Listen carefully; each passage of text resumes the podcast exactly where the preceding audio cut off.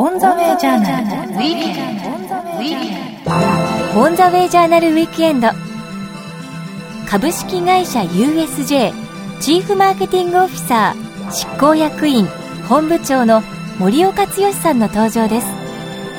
大阪にあるテーマパークユニバーサル・スタジオ・ジャパンの運営を手掛けるのが株式会社 USJ 外資系企業でマーケティングを担当した後2010年に USJ に入社され革新的なアイディアを次々と投入。当時窮地にあったユニバーサル・スタジオ・ジャパンを V 字回復させた立役者が森岡さんです。角川書店からはユニバーサル・スタジオ・ジャパンのジェットコースターはなぜ後ろ向きに走ったのかを出版。今回はユニバーサル・スタジオ・ジャパン V 字回復の後先についてそして森岡さんのマーケティングの極意これからの野望について伺ってまいります聞き手はコーディネーターの山崎宇宙ですオンザウェイジャーナルウィークエンド山崎宇宙です。今週と来週の2週にわたって株式会社 USJ チーフマーケティングオフィサー執行役員本部長の森岡剛さんをお迎えしてお話を伺いたいと思います。森岡さんよろしくお願いいたします。よろしくお願いします。森岡です。えーユニバーサル・スタジオ・ジャパンといえば、もう盛況、盛況で大変なんじゃないですか？おかげさまで、あの、ここ数年ですね、はいあの、非常に多くのゲストの皆様をお迎えして、非常に活気づいてまいります。はい。まあ、その今、本当にこう盛況なユニバーサルジャパンですね、スタジオジャパンですけれども、これ実際はかなり、こう、窮地の時があったと、まあ、いうことで、えっ、と、森岡さんを今回ゲストにお呼びしたのは、その書籍を書かれたということで、角川書店のユニバーサル・スタジオ・ジャパンのジェットコースターはなぜ後ろ向きに走ったのかと。はい。えー森岡剛さんの書で書かれてらっしゃるわけですけれども、かなり大変だったんじゃないですか、書かれるのは。読ませていただきましたけど、まあ、かなりこう、書くのが別に得意なわけ。ではないですね。あの、これ、実はあの、えー、このご縁をですね、角川様からいただいて、で、正直私、物を書く技術は正直言って素人なので、これ本当に私に書けるのかなとも思ったんですけども、あの、あの、私がそれまで書いたものをですね、角川の編集長のあの方が見てくださって、まあ、これならなんとかいけると思うから、せっかくいけるんだったら自分で書いてみた方がはい、人の脳を介さずにはい。直接書けるので、あの、値打ちが出てきますよっていうアドバイスいただいて、ちょっとその気になっちゃってですね。その気になったんですか？その気になっちゃって、あ、はい。これ、今、今考えたらあの時はい。にその気にさせられちゃったなと思うんですけど、これ大変で、もうあの、10月の半ばから、えー、11月が終わるぐらいまでですね、あの、6週間ぐらいずっとこの、これ業務中には一切書かないとあの社長に約束しまして、で、家に帰ってからのご飯とお風呂の時間以外はほとんど全部書いてまして、で、いや、これまあ感想はですね、やっぱ物を書くっていうのはプロの技術で、で、私なりに、あの、わかりやすくできるだけ書いたつもりなんですけども、まあちょっと私の癖がそのまま、そのまま出てる。で、ただ、えー私の目線、考え方を直接書いてますので、あの、そのダイレクトさっていうのが、ある意味、あの、一つの特徴にもなってるので、そこは自分なりには自分で書けて、最終的には良かったなというふうに思ってます。そうですね。私読ませていただいて、はいこれまさにドキュメンタリーだなと思ったんですよね。その、まあ、プロローグのあたりの僕はところを何回も読み直したんですけど、まあ、社長と出会う時であったりとか、まあ実際に業績というよりはまあ入場者数ですね。これで言うとね、入場者数がまさにこう、下降線をえー辿っていった瞬間、そして、まあ、えー非常にその、まあ、震災というのが、まあ、ありまして、3.11の時に、やはりなかなかお客さん入ってこないという中でのいろんな施策を、あの、森岡さん考えられるわけですけれども、その、まあ、行動力だけではなくて、周りを反対している人を解き伏せる、また、そこれがみんなにとって楽しいものなんだという、なんていうかね、そういう部分であったりとか、あとはやはりマーケティングの肝は、やはりどうやって PR をするかということなんですけれども、来たくなる PR、それから今日ぜひ遊びに来てくださいねって思いがこうこもったね、PR の仕方いろいろ考えてらっしゃるなと思って、まあ今日はぜひともそのマーケティングという展開ではありますけれども、まあユニバーサル・スタジオ・ジャパンがまさに V 字回復した、えーないろんな、まあ、考えてたことですね、はい。それをさせるために、そのあたりを伺っていけたらなと思います。よろしくお願いします。で、まずですね、いろんな企画をこう立ち上げる、はい。ということなんですけれども、実際に、あれですか、えっ、と、森岡さんご自身がユニバーサル・スタジオ・ジャパンに入られたのはいつなんですか ?2010 年の、えっ、と、6月から、あの、実動しております。えーまあ、なので、えーその直前の5月の半ばまでですね、入社2週間前まで、えー前の会社でのその立つ鳥、後を濁さないために、いろいろやりまして、で実はその入社、えーまあ、前の会社を辞めてからはい UC に入るまでの2週間の間に、はいはいあの、ありとあらゆるその資料をですね、あるものを頼んだものが全部自宅に届けられまして、でそれを読み込んで読み込んで、まあ、具体的には様々な数字とデータなんですけども、ここら辺を自分なりにこう解析して、えーこの会社が、まあ、この後どうやって成長させていければいいのかということを、おそらく入社したその日に、うちのこの新しい社長はですね、はい。ちょっと変わった人なんですけど、ええ。この社長は僕に聞くだろうと思ったんです。その1日目からさあ始まりましたじゃなくて、もうその2週間の間にもある程度仮説を持って自分なりの戦略と考え方を持っとかないと、あの強烈な社長の期待には応えられないぞと思いまして、うんうんそういう意味でその2週間まあ準備してて、はい。実は自分がパークの中歩き回りながら、その2週間は数字を分析しながら、昼間はパークを歩きまくって、で、自分の中でもう入社した時にはどういうふうに会社を成長させるかっていう大戦略を頭の中である程度クリアな状態で行こうと思い、実際その通り、まあ6月の1日にまあ入社したんですけど、その時にはですね、やはりその2日後だったから、社長と結構長いワンノーワンって言ってます、その1対1の、あの、め、あの、こう、会議があったんですけど、その時にやはりいろいろ聞かれまして、やっぱり来たかと思いましてですね、その自分ならこう考える、自分はこうしたいっていうのをそこで彼と話したのを記憶してますね。なるほど。実際に、あれですか、そのマーケティングの、まあ、任に疲れてるわけですけれども、その森岡さんに与えられているマーケティングの権限っていうのは、はい。どこからどこまでえっ、とですね、そこすごく重要なはい。ご質問で、はいあの、私が入社した当時、私はあの、マーケティング部長という立場で入ったんですね。でマーケティング部のトップで、えーかなり権限は大きいんですけど、あの、それと今の権限が実は違ってまして、はい今は私、マーケティング本部長という肩書きになってます。はいで、マーケティング本部長、まあ、チーフマーケティングオフィサーという立場なんですけど、何が一番決定的に違うかというと、入社当時は僕はマーケティングの部隊しか率いてなかったんですね。うんで今はあの、エンターテインメント部であったりとか、あの、いわゆるショーとかアトラクションを作る人たちですね。はいはいはいあの、その人たちが私に直接レポートをしてます。であとは、あの、あのですね、パークの中を装飾したりする、その、ユニバーサルクリエイティブジャパンという組織があるんですけど、いろいろな飾り付けとか、何か物を作るとき、例えばあの、キャラクターのコスチュームを作るときに、これがいいのか悪いのか、これはもっとこうしたら可愛くなるのか、みたいなやる人たちがいる。そういう人たちも私にレポートしているって。今は要は、いわゆるマーケティング以外の、その、エンターテインメント作りの皆さんも私にレポートしている状態に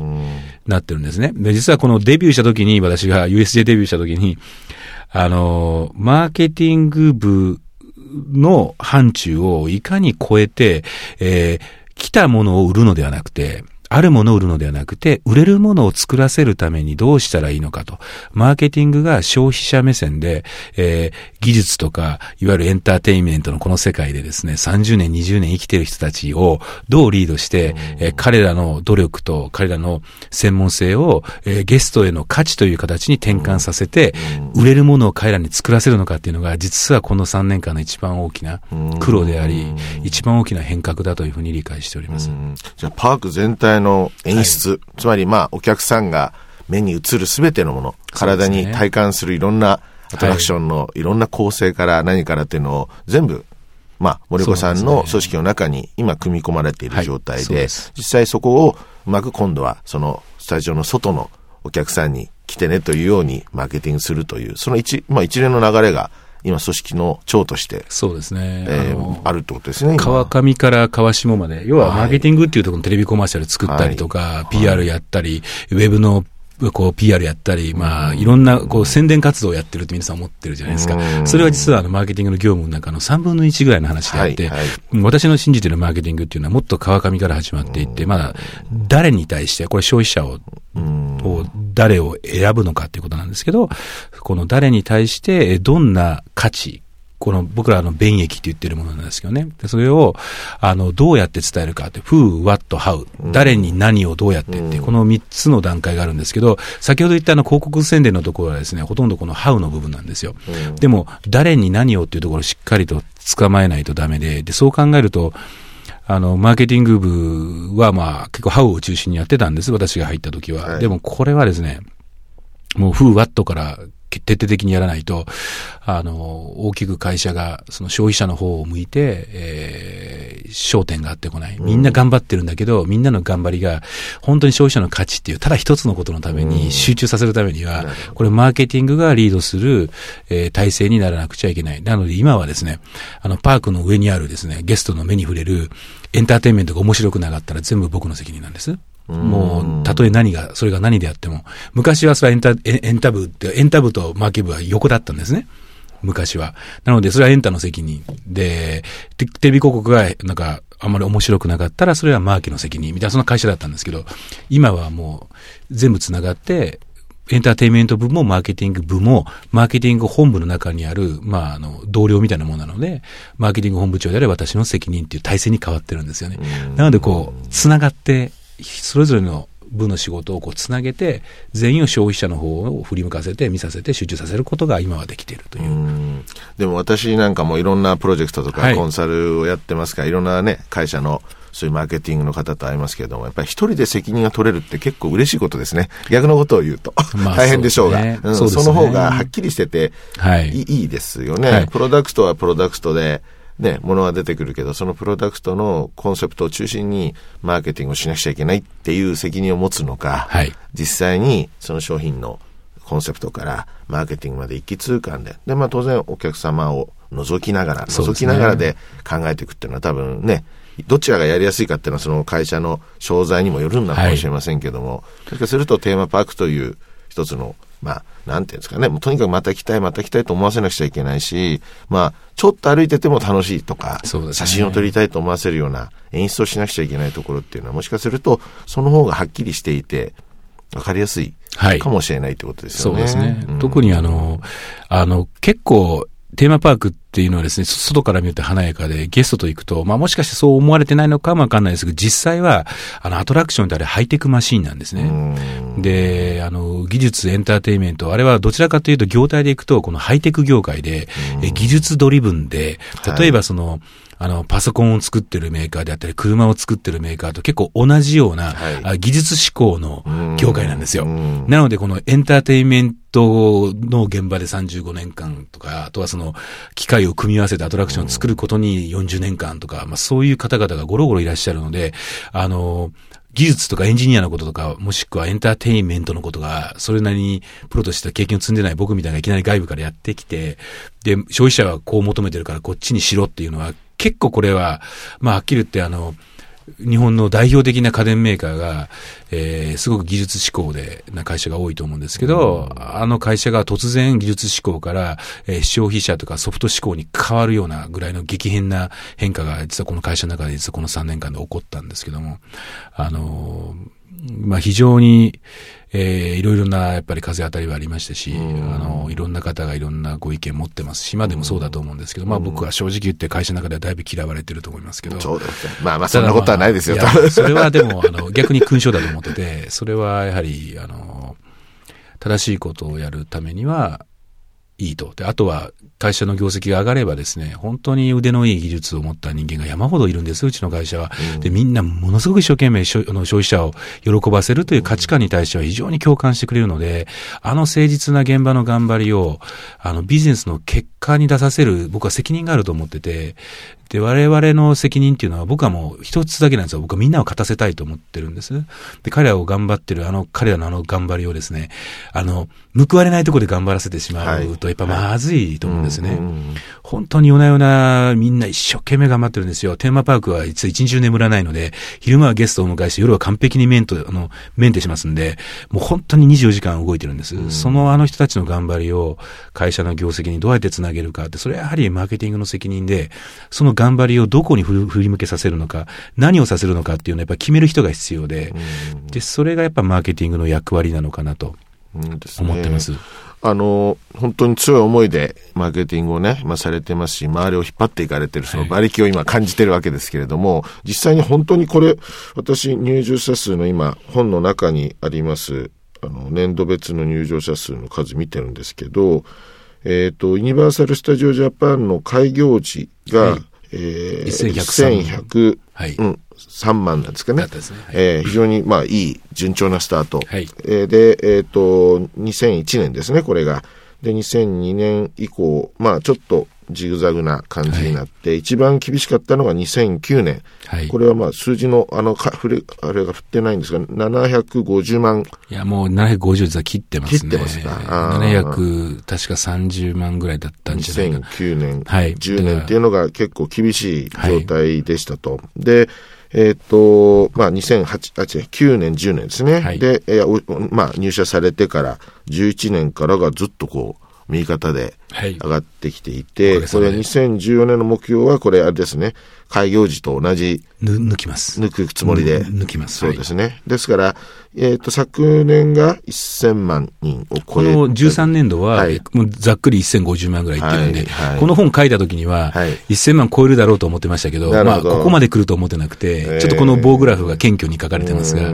もう実はあの開業年度1100万人の背中が見えてますので、なるほど。でこれでハリーポッターができてん、えーブランドを全国区に、えー育ててですね遠方からの来場を、あの、いただいて、えー開業年度を抜いていくというのが今年の目標になってます。なるほど。あれですね、その、ハリーポッターの名前出ました。7月にはい。開業されですかね、そのはい。アトラクションがこれからできるんですよね。あの、オープン4月18日の、はい。あの、えっ、と、イベントでですね、はい。あの、安倍総理大臣、はい。ケロライン・ケネディ、はい。えー駐日大使に来ていただきまして、あと、 SMAP、はい。安藤忠雄さん、ものすごい、あの、多くの著名の方、このクラスの皆様が、あの、イベントに参加していただけるということが、本当に、あの、ありがたくですね、皆様のご理解とご支援に非常に感謝してますが、あの、一応この4月18日のイベントをもって、えーオープン日を発表させていただきました。はいそれが7月15日に、15日。はい。15ですね。15にあのグランドオープン、はい、しますので、はいえーっと、今ゴールデンウィークのあの前後、もしくは最中の皆様で、えー夏の予定を考えていらっしゃる方には、あの夏休みには、まあ、ハリーポッターには入れるんだということを、このタイミングで、あの、発表させていただきました。なるほど。しかし、そういうアトラクションの選び方とかも難しいと思うんですけれども、森子さん、まあ当然チームでいろいろ意見を出しながらだと思うんですけれども、まず何が一番大事なんですかねその、今回まあハリーポッター級。はい。まあ当然素材はいっぱいあるんでしょうね。はい。その、実際にそのユニバーサル社が持っていたりいろいろ、あ、ね、あのはい。前にあるコンテンツは山ほどあるのかもしれませんけども、これだってこう決める瞬間っていうのは何が一番大事なんですか、あの、基本的にはその、あの、その都度その都度多分私だけでなく全ての皆様お仕事されている方は特にそうだと思うんですけども、あの、その都度達成しなくちゃいけない目的というのがあると思うんです。はいうんで、その目的が、えどの程度の確率で、え達成できると自分が思えるのかということがやっぱ判断の基準になります。で、ただ、目的が常に、えー自分ができそうに思えることの高いところにあるというのが社会人の常で、あの、すべての方がそうだと思うし、私もそうなんですけども、例えば、あの、集客で、なんで、例えば40万人追加で取らなくちゃいけないって言われても、あの、お金はあってないとか、そんな話ですね。お金ないけど、去年よりも逆にお金少ないけど、えー40万人取れとかいうことが必要になるわけですよ。で、それ別に社長から言われたからやるんじゃなくて、私もどうやってもこう、そろばん弾いてもですね、えーハリーポッターを建てるために必要なお金を、えー原資を確保し続けるためには、お金を使わずにプラス40万とかプラス100万とか取らなあかんわけですよ。で、それをどうするかということを、えー目的にセットして、で、苦しみ抜きながら、えー追い詰められても、あの、そこはやっぱ最後は、えーその目的を達成するために必要なアイデアを、こう発想する技術っていうのがありまして、あの、アイデアってあの、自分で、こう、なんかこう、普通に暮らしてたらいきなりポットとかが出てくるものじゃなくてですね、偶然とか奇跡ではなくて、アイデアっていうのは、あの、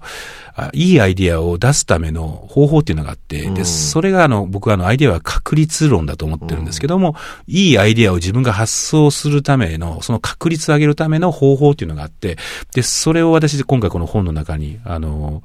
えーもうできる限りわかりやすく、あの、余すとこなく書かせていただいたんですけども、で、こういうこの本の中に書かれているような方法を使いながら、僕は奇跡っていう言葉が好きじゃないんですけど、奇跡じゃなくて確率で、えー良いアイデアを生み出すための方法論を展開することによって出てきたアイデアの中から一番目的に見合うだろうと思うものを選ぶということですね。なので、なんか自分がやりたいことをやるとか、なんかいけそうなものを選ぶとか、なんか直感的にいけると思うとかでは全くなくて、えー数学というとなんかとっつきにくくなるんですけど、むしろ、あの、論理的に考えて、えー、このアイデアがうまくいくはずだというふうにあの思える、そういう方法論があるんです。うん、でそれを僕はあのイノベーションフレームワークって言ってるんですけども、新しい革新的なアイデアは、あの、実は誰でもできることなんです。うん、その方法論さえ知っていれば。で僕はなんかとってもクリエイティブな人だとか、なんか広告代理店のなんかアイデアマンみたいな人だと思われて誤解されてるんですけど、私、本当にあの、面白みも何にもない人間なので、あの、四角い頭の中で数字をコロコロ動かしてる、非常にあの、凡人的発想の人間なので、クリエイティビティなくても、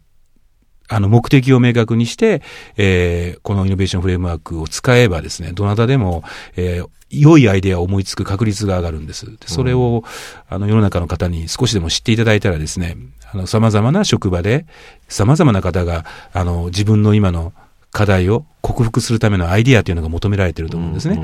例えば、あの、受験生もですね、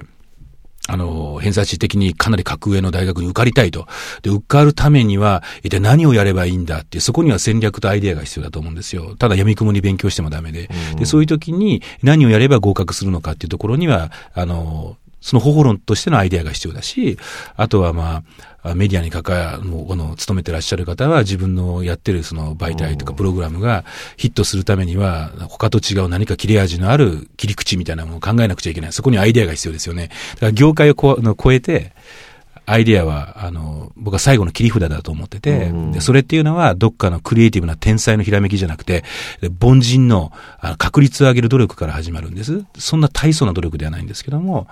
知ってると知らないので大きな違いなので、あの、ぜひともこの本でご理解していただける方が増えたら、日本はもうちょっと面白くなるんじゃないかなと思ってます。きちっとしたやり方を覚えれば、はい、そしてきちっとした情報を集めれば、はい、それをもとにアイデアが練り出せるし、はい、それ以降に大きなその、天才も必要ないし、はい。ね、奇跡が起こればと祈る必要もなくて、そうなんです。まあ、ごく確率論の中で必然的に結果が出てきますよと、はい、こういうことをおっしゃってるわけですね。そうなんです。で、私がたまたま今回やってた業態がですね、うん、テーマパークなんですよ、うん。なので、テーマパークのアトラクションとか分かりやすいじゃないですか。うん、すぐ数字がね、はい、出てくるしね、盛り上がりが分かるし。我々我々がやってることが想像ができるので、だからまあ、このビジネスマンに読んでいただいてもいいですし、あとはその、あの、ビジネスと直接関係がない方でもテーマパークは、あの、例えば家庭で主婦業を頑張っていらっしゃる方にも想像しやすい、そういう、あの、柔らかいこの消費者にとっつきやすいものを題材にして、でも真剣に書いてる内容は、そのアイディア発想のためのこの4つの技術。で、これを、あの、できるだけ多くの方に知っていただくとですね、あの、それぞれのキャリアであったり、会社だったり、追い詰められて、なんか、あの、なんかこう、やらなあかんことはすごく壮大なんだけど、全然できねえやって思ってる人がですね、もしくはなんかこう、うん、なんていうんですかね、えっと、自分がビジネスをしていく、その課題に対して立ち向かっていってるところのこの姿勢みたいなものが、あの、感情論とか、その、いわゆる精神論だけじゃなくて、実はその方法論として、えー、より体系だってあるんだっていうのをできるだけわかりやすくまとめてますので、あの、そちらが、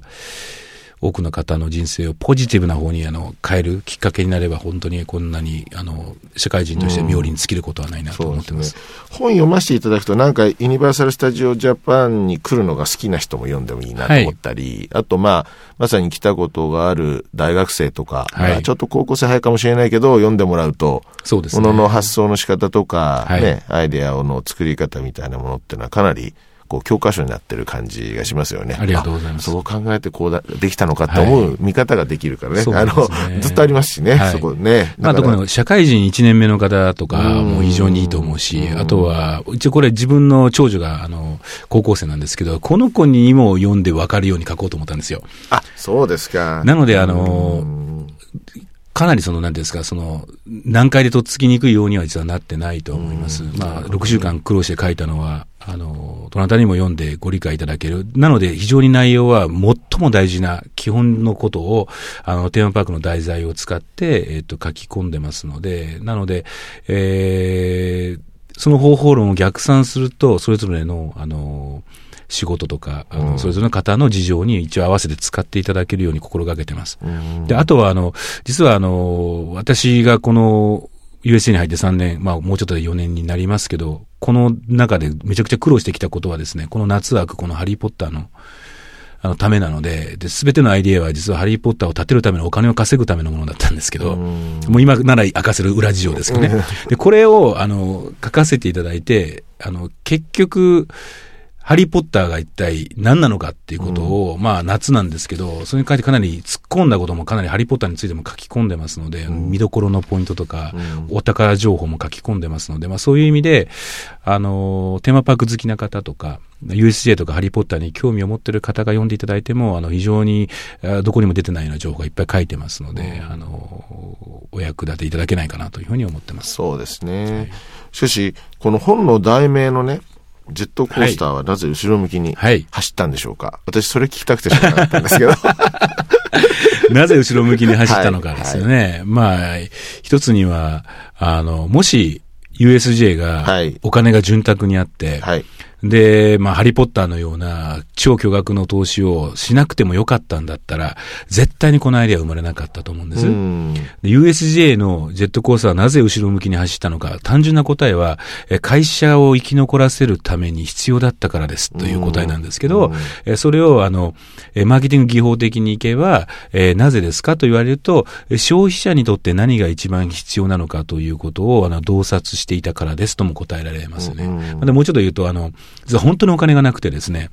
あのー、これは実は13年度の目玉のアトラクションの一つだったんですけども、14年度にはハリーポッターを450億円で作るので、うん、13年度はほとんど追加投資使っちゃいけなかったんですよ。で、お金ないけど、ハリーポッターのその原資を稼ぐのには、XX という数の人を集客しなくちゃいけなくて、で、その時にお金がない中でどうするかって考えた中でですね、まあ、触りを申し上げると、あの、今あるパークの中にある既存のアトラクションを、えー、いじって、改造して、えー、それを、その、いわゆる、それぞれの導入初年度的な、インパクトで集客せざるを得ない。つまり、新しいもの作るお金がないわかります、わかります。あるものをちょっとひねって、これのリノベーションっていうんですけど、リノベーションで、えっと、ゲストを呼ぶということが求められるという状況にあったんです。その中で、追い詰められて追い詰められて、あの、最後は、あの、本当に僕が、本当にこの時辛くてですね、あの、ずっと、なんか息苦、夜中に息苦しくて、あの、これは本にも書いてないんですけど、息苦しくて、なんか気持ち悪くて目が覚めたら、なんかこう、舌をずっと噛んでですね、夜中に、口から血が出てて、で、そのぐらい追い詰めないでですね、会社に行ったら、もうみんながこの人なら何とかしてくれるって目で僕を見るし、社長は本当悲壮な目で、森岡大丈夫かと。やばいんじゃないかっていう目で見るし、で私自身が本当にもう逃げ出したいような気分でその時働いてまして、あの、その追い詰められた状況の中で、それでも考えるべき焦点をこのアイディアの発想の技法で基づいて、そこの一点のみを考えついて、考え抜いていたらですね、あの、思いつくべき時にやっぱアイデアの神様は降ってきて、まあ僕アイデアの神様は確率だと思ってるんですけど、あの、思いついたアイデアなんです。なので、今ある、あの、ジェットコースターの、いわゆるプラットフォーム、うん、あとレールとかをそのまま使って、後ろ向きに走る車車両さえ作ればですね、あの、いけると、うん、いうことを思いついた。今なら、なるほどなと思うんですけど、誰もそんなことは当時思わないわけですね。で、それはあの、まあ面白いことで、僕これコロンブスの卵みたいなアイデアだと思ったんですけど、コロンブスの卵って、コロンブスは、卵立てるためにみんなが一生懸命こうやって卵立てようとしてんだけど、ガシャッと下を潰しながら立てたんですね。で立てるという目的に対しては、彼の卵のその立て方は割れてるけど、目的は達成してるわけですよ。うん、で、ここがあの発想の転換で、で、こういうことっていうのは、怒ってみないと誰も気がつかないんです。なので実は僕は思うのは、アイデアっていうのは実はもうすでにあって、うん、で、答えは必ずあるんだけど、うんそれって僕らが気がつかないだけなんじゃないかなというふうに思うようにしてるんです。で、それを、あのー、探しても見つからないんじゃないか、探してもできないんじゃないかと思うとやる気出てこないんですけど、必ずあるとまず思うんです。で、必ずあるんだけど自分が気づいてないだけだ。じゃあ気づくための方法はというと、さっきのイノベーションフレームワークで4つの技法で網を張ったら、かかってくるんですよ、いろんなアイディアが。で、そうやって、この後ろ向きのジェットコースターのアイディアも、あのー、網にかかりまして、で、これは世界初というか、ありえなかった、後ろ向きに走る高速のジェットコースターなんですけど、あの、実はその、すでにあったハリウッドドリームザライドっていう、あの、前向きのちゃんとしたジェットコースターの導入初年度をはるかに超える、あの、後ろ向きのコースターですね。あの、来場実績を、あの、この13年度に作ることができたんです。いや、伺ったのは私は乗ったことあるんですけど、はい。え申し訳ないです。ドキドキしました。ですよね。前が見えると。あの、私、ね、そう、そういう簡単に、なんか、こった言ってあの、はい、マーケティングの話されるとあれだったんですけど、なぜ生まれたのかが意外と大変だったんですね、じゃあ。そうなんめちゃくちゃ大変だった乗ってる側からするとですね、見えないなと思いながらで結構怖いもんで、はい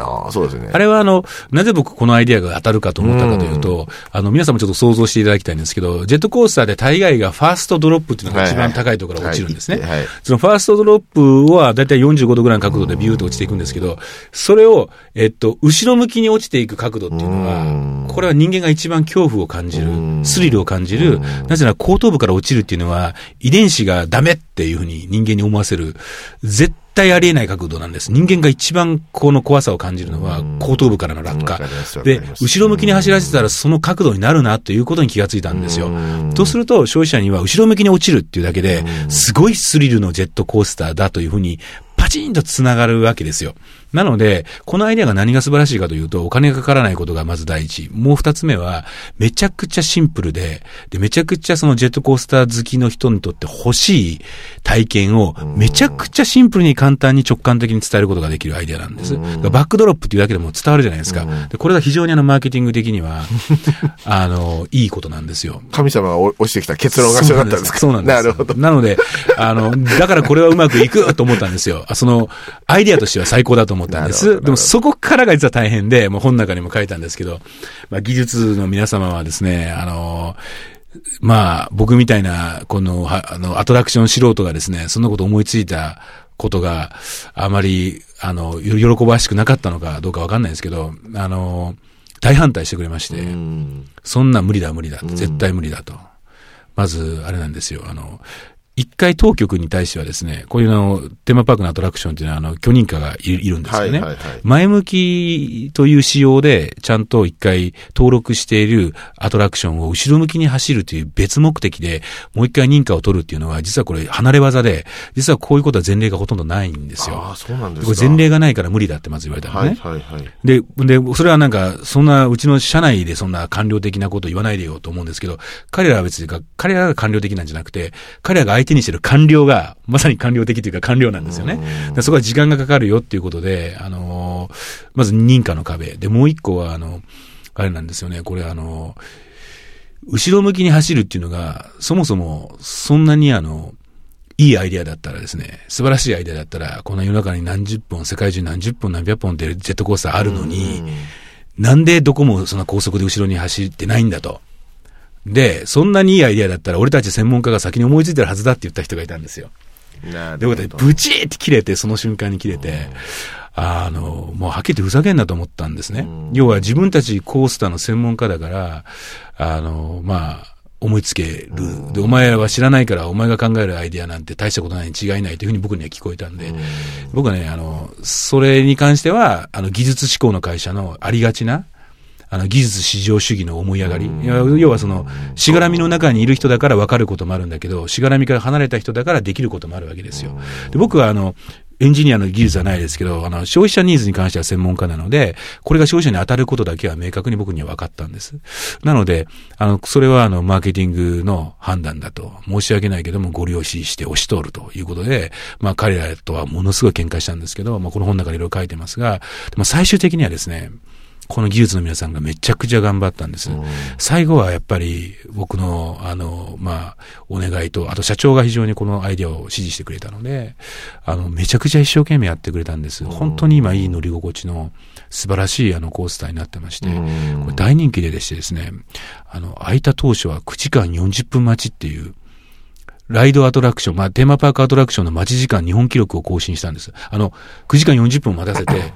申し訳ないと私はもうそれしか思わないんですけど、ただ9時間40分人が列を作るっていうことは、なかなかありえないことなんです。それほど乗りたいものだということなんですよね。でそこまでのあの人気アトラクションに実はおかげさまでなることができました。すごいですね。その内側もこの本には書かれてるわけですかね。はい、そうですね。えー、角川書店のユニバーサル・スタジオ・ジャパンのジェットコースターはなぜ後ろ向きに走ったのかと。はい。えー森岡剛さんの書で書かれてらっしゃるわけですけれども、ぜひ皆さん読んでみてください。実は来週聞きたかったこともだいぶ今週聞いてしまったような気がして あそうですか、え来週どうしようかと思ってますけれども、まあ来週は来週で話すこといっぱいありますね。大丈夫ですよ。ありそうですね、はいありがとうございました。オンザウェイジャーナルウィークエンドお話は森岡毅さんでした。また来週よろしくお願いいたします。よろしくお願いします。ありがとうございます。オンザウェイジャーナルウィークエンド。オンザウェイジャーナルウィークエンド株式会社 USJ チーフマーケティングオフィサー執行役員本部長の森岡剛さんのお話をお届けしました。オンザウェイジャーナルではホームページも展開中です。検索サイトからカタカナでオンザウェイジャーナルと入力してホームページへとお進みください。